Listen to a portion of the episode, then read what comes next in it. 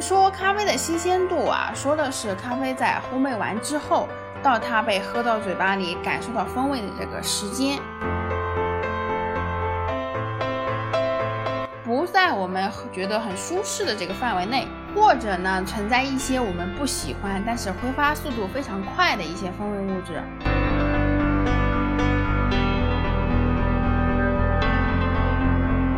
如果说想要喝到最好喝的咖啡风味，得到最好或者是最佳的体验的话，那么咖啡豆要是越快喝完越好。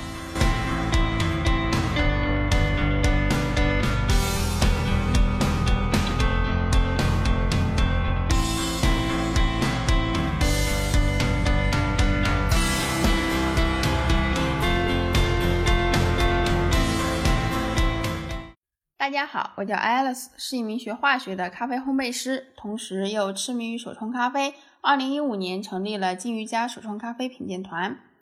我们日常说新鲜度是咖啡的生命，认为说新鲜就是手冲的时候呢，我们闷蒸的时候会膨胀形成一个蘑菇云，然后有大量的气体释放出来。我们就认为啊，这个咖啡是新鲜的。常年喝咖啡的人呢，会从咖啡的风味感受上呢，再次去验证这个咖啡到底新鲜还是不新鲜。这个新鲜度跟咖啡的风味它到底有什么样的关系呢？我们说咖啡的新鲜度啊，说的是咖啡在烘焙完之后，到它被喝到嘴巴里，感受到风味的这个时间。一般认为呢，这个时间越短，咖啡的新鲜度就越高，风味表现也就越好。因为咖啡豆从烘焙结束的那一刻开始，咖啡豆里面挥发性强的芳香类化合物呢就开始挥发和流失。比如说，我们前面在风味描述里提到了二十八种特征香气物质。这一类风味物质呢，在烘焙结束之后啊，流出速度其实是非常快的。另外，烘焙后的咖啡豆里面含有一定量的二氧化碳气体，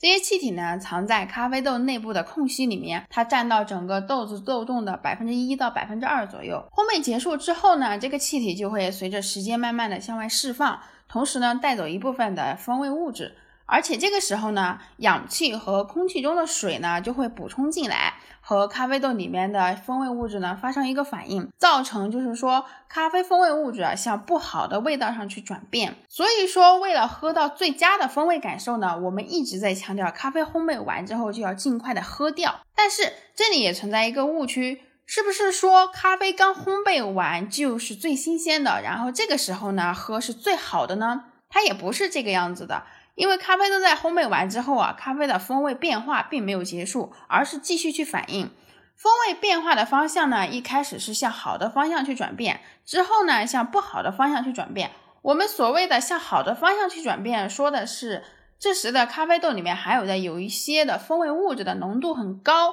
不在我们觉得很舒适的这个范围内，或者呢存在一些我们不喜欢，但是挥发速度非常快的一些风味物质。所以呢，我们需要一定的时间，让这些风味物质挥发或者是转化到我们觉得舒适的一个范围内。这个呢，就是我们日常说的养豆。要说明的是呢，咖啡风味向好的方向变化的时间呀相对短，咖啡豆很快就可以达到最佳的巅峰状态了，也就是说最佳的风味状态。整个过程呢，用时一到两天就可以完成了，甚至有一些处理方法处理完之后呢，这个变化的时间会更短，而不是说非要等很长或者很久的时间。之后呢，咖啡风味会向不好的风味方向去变化。变化时间长，变化速度呢是先慢后快。距离烘焙时间越长啊，咖啡豆的风味物质散失和氧化就越严重，咖啡风味呢也逐渐从最佳的状态逐步变得平庸，再到没有什么风味。随着这个时间越拉越长呢，我们就说这个咖啡越来越不新鲜，甚至都没有什么新鲜度可谈了。如果说想要喝到最好喝的咖啡风味，得到最好或者是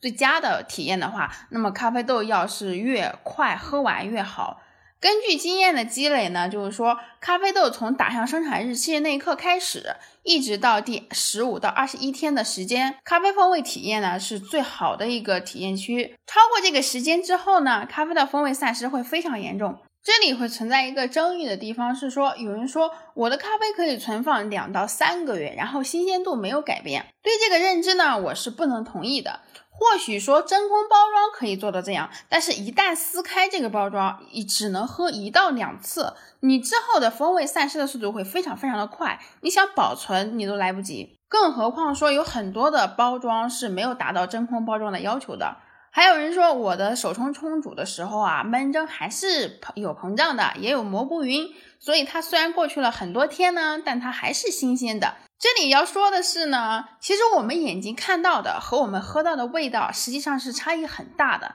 你能看到膨胀形成蘑菇云，并不一定是说这个咖啡豆一定是新鲜的，风味是没有散失的。要知道，你要保持一定闷蒸膨胀性这类操作，在烘焙上你要想实现这样的操作或者是技术，难度并不大。真正难的是说啊，你能不能喝出这个新鲜度下降的时候啊，风味是有变化的？你能感知到新鲜和不新鲜的区别和差距在哪儿吗？呃，但这里面我们讨论的点是说，如果你需要的是咖啡风味，那这些都是成立的；如果你需要的是咖啡因需求，而不是咖啡风味感知，那这个话题就不在我们今天讨论的范围里面。对于咖啡的新鲜度呢，也不做这样的要求。那么我们今天的节目就先到这里了哈。如果有听友还有兴趣做进一步的深入交流，或者想申请一对一的话呢，可以关注我们的微信公众号“清飞记”，在公众号的后台联系我。拜拜。